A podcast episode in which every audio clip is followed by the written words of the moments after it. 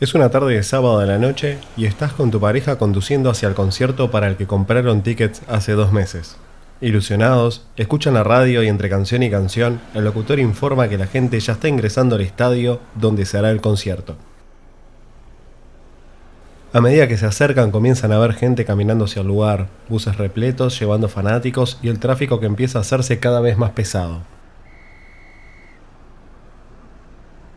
Quedando 10 cuadras para llegar al lugar, un vehículo que estaba estacionado te obliga a detenerte porque va a dejar ese lugar libre. Tu pareja te mira, la mirás y decidís avanzar en búsqueda de un lugar mejor, más cerca del lugar.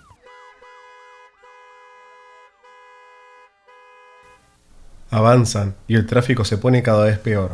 Nos movemos más lento y de repente vemos otro lugar, al que miramos con otros ojos. ¿Qué hacemos? ¿Lo tomamos o seguimos buscando para encontrar un mejor lugar? Hoy vamos a hablar del optimal stopping, para poder determinar el mejor momento para tomar una decisión en base a una serie finita de opciones.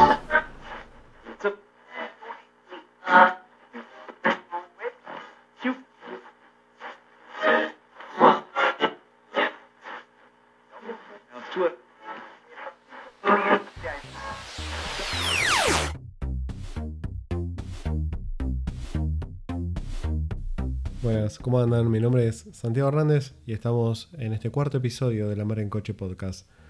Hoy vamos a hablar de cómo utilizar la matemática y la teoría para poder resolver problemas a los que nos enfrentamos en el día a día. Como vimos en la introducción, el problema de encontrar un lugar para estacionar cuando vamos a un determinado lugar es un problema típico en el que todos alguna vez en la vida nos encontramos, eh, a veces hasta más frecuentemente de lo que me gustaría.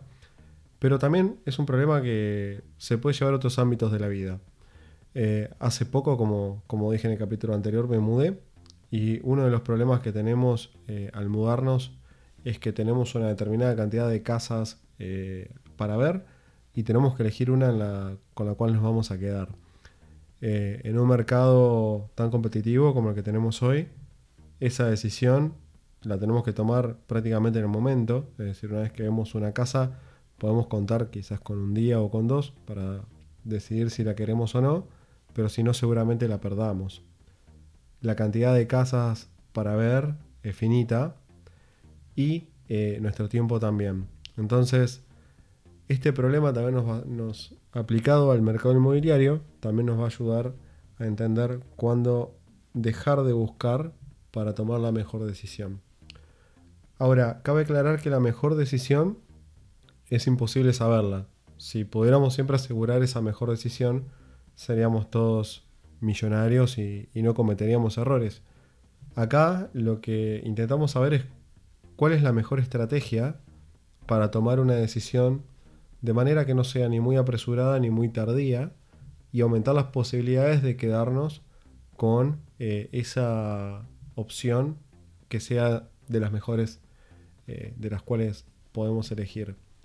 Esto aplica a varias cosas en la vida, ¿no? O sea, aplica a buscar un lugar para estacionar cuando nos acercamos al destino, para buscar una casa nueva, ya sea para comprar o alquilar, en economía, para vender un paquete de acciones, es decir, cuando nosotros estamos ganando, eh, cuál es el mejor momento para, vender, porque nunca se sabe hacia dónde o dónde se va a detener ese crecimiento.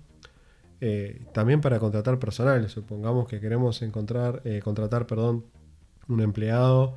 Eh, hay un dilema muy conocido que es el dilema de la secretaria, en el cual también escribí en el blog, el blog de santi.com.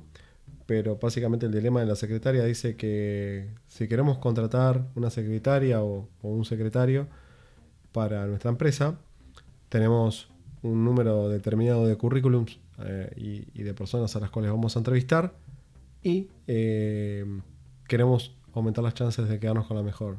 Entonces, la condición es que una vez que entrevistas a una persona, sabes que esa persona eh, seguramente no la vuelvas a ver. Eh, o sea, es, un poco ficticio, pero el problema, el dilema es así. Una vez que la ves a la persona, decidís ahí si contratás o seguís adelante. y bueno, tenemos que elegir a una. ¿Cuál es la mejor forma de hacerlo o cómo elegir la mejor? No lo sabemos, pero también este problema, como dijimos, nos ayuda a determinar eh, la mejor manera para tomar esa decisión de forma no apresurada ni tardía. Como vemos, el problema tiene una forma. Eh, la, forma generalmente viene de que tenemos una secuencia randómica de, objetos. Eh, eso significa de que todos los objetos que tenemos, de los cuales eh, tenemos para tomar una decisión, ya sea casas, personas, acciones o lo que sea, nos tenemos que quedar con uno, pero ellos no están ordenados de ninguna forma, ni de menor a peor, ni de mejor a peor, ni de peor a nada, ni por precio, nada. Es decir, no sabemos en qué orden esos objetos o personas o lo que sea nos va a llegar a nosotros. A su vez, eh, hay una secuencia de premios, por llamarlo de alguna manera, eh, en función eh, de lo observado en la secuencia de objetos. El premio es el beneficio que nos da una determinada elección. Es decir, si tomamos el primer lugar de estacionamiento, quizás el premio no sea el mejor comparado a si elegimos un lugar más adelante, más cerca de nuestro destino, porque tendríamos que caminar menos. En el caso de la secretaria, quizás el premio puede ser contratar una mejor persona. Básicamente cuando hablamos de premio nos referimos a el retorno, ya sea eh, mejor o peor, pero a qué retorno nos da esa elección que vamos a, tomar. Entonces, tenemos una lista de objetos y en cada momento vamos a tener que decidir eh, si tomar una decisión sobre el objeto actual o descartarlo completamente y avanzar. ¿Cómo vamos a decidir cuál?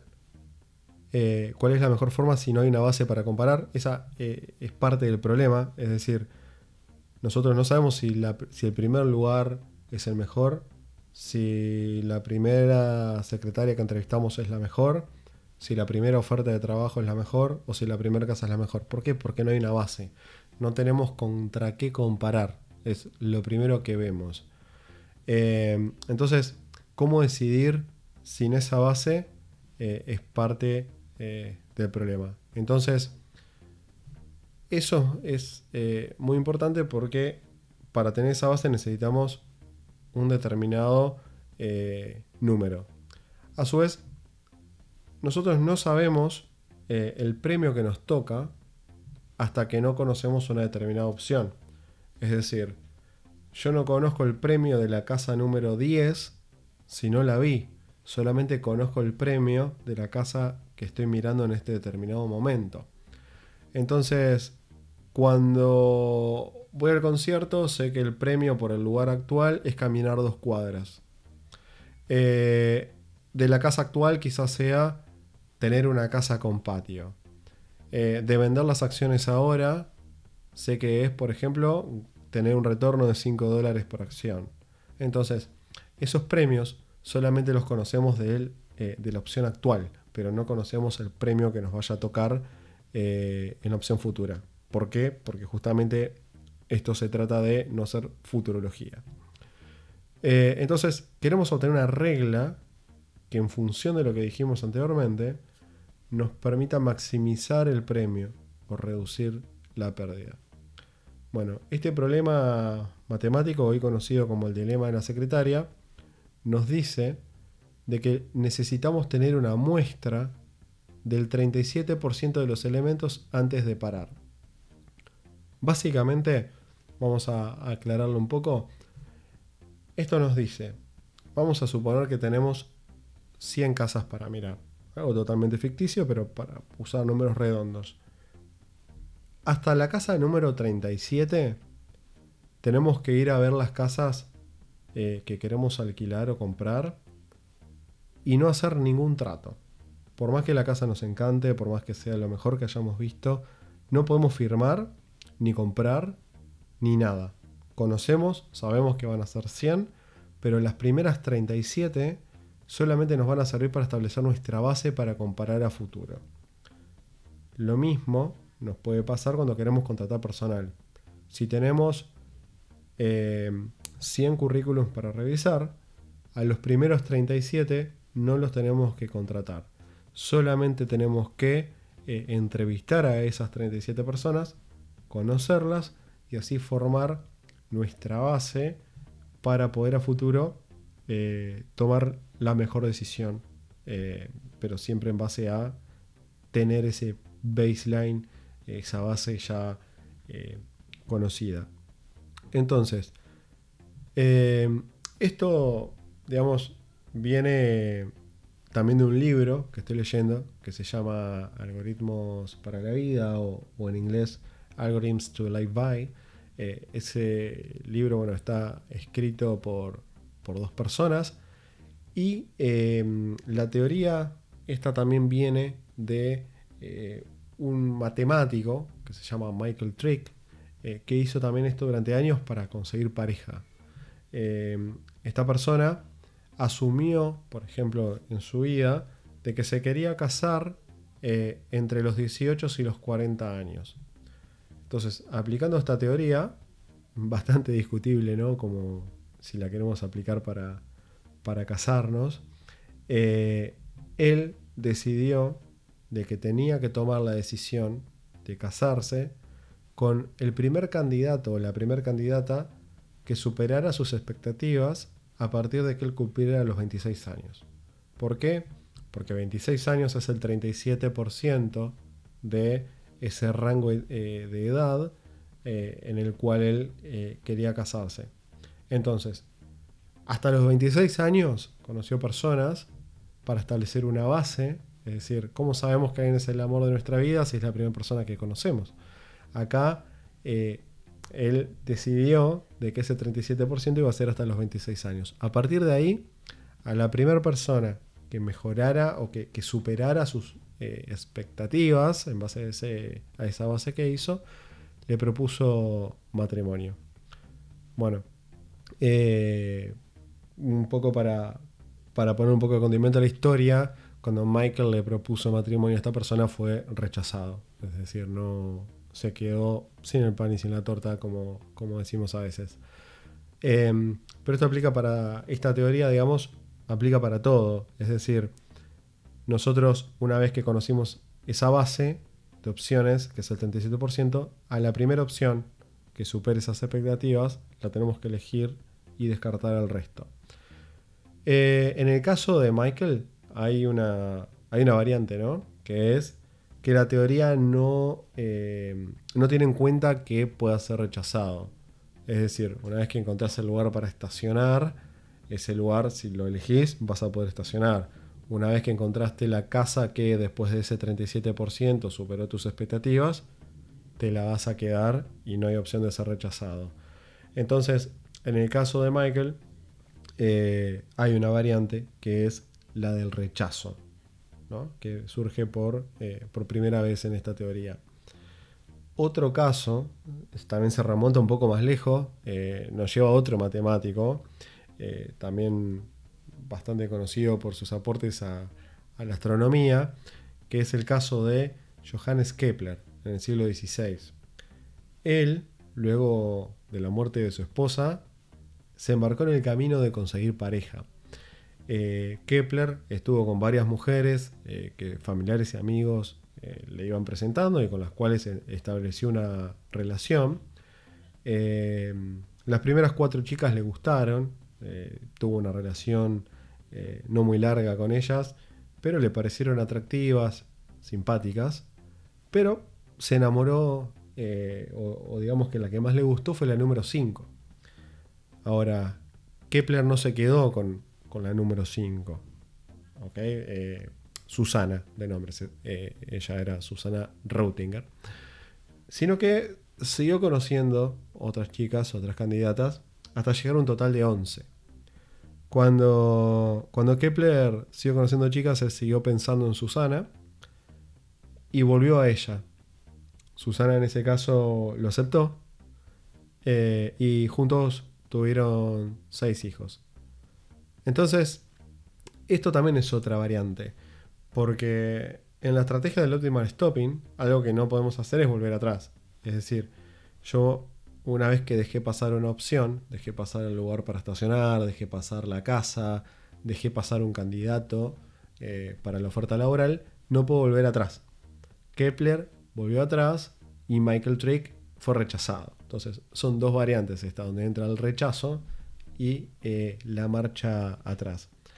Entonces, em, la variante para los que les interesa aplicar la matemática para la búsqueda de parejas, cada quien con lo suyo, es que teniendo un 50% de chance de ser rechazado, hay que empezar a hacer la oferta eh, al 25% de la búsqueda. Es decir, luego del 25% de los candidatos hay que quedarse con el mejor candidato o candidata que cumpla eh, nuestras expectativas. Entonces, en resumen, siempre que nosotros tengamos una determinada muestra de opciones sobre la cual elegir, ordenada de forma randómica, sobre la cual no podemos ser rechazados ni podemos volver atrás una vez tomada una decisión. Tenemos que utilizar el 37% inicial para formar una base sobre la cual comparar y luego de evaluado ese 37% quedarnos con la primera opción que supere la base de la cual venimos o, la cual hicimos sobre ese 30%, descartando toda opción futura. Em, las consideraciones también que tenemos acá son, primero que esto no tiene en cuenta el tiempo. Es verdad que hay otros factores, ya sea ansiedad, ya sea económicos, ya sea contractuales, es decir, si yo me quiero mudar porque mi contrato está por vencer, tengo un factor tiempo que me juega en contra. Eh, si quiero llegar al concierto, seguir evaluando opciones, puede ser llegar tarde. Hay un factor tiempo que esto no tiene en cuenta. Es decir, esta teoría supone de que el tiempo no pasa. También tenemos una tendencia a, elegir rápido, lo cual también es eh, muchas veces nos juega en contra, porque el, elegir rápido nos lleva a veces a, dejar opciones por fuera. He caído eh, en, ese pecado más de una vez eh, de, elegir rápido, pero bueno, tampoco conocía esta, teoría del dilema de la secretaria. Entonces, para, terminar el episodio, eh, me gustaría quedarme con un pasaje del libro eh, Algoritmos para la Vida, que habla de esto y que la verdad que me hizo pensar bastante, ¿no? Y dice así, intuitivamente pensamos que la toma de decisiones racionales significa enumerar opciones, midiendo cada una con cuidado para luego elegir la mejor. En la vida real, cuando el reloj juega en contra, pocos aspectos de la toma de decisiones o de pensamiento general son tan importantes como cuándo detenernos. Entonces, nos quedamos con esto. Espero que les haya gustado el episodio, que a partir de ahora puedan aplicar esto para saber cuándo detenerse. Gracias, nos vemos la semana que viene. Hasta luego.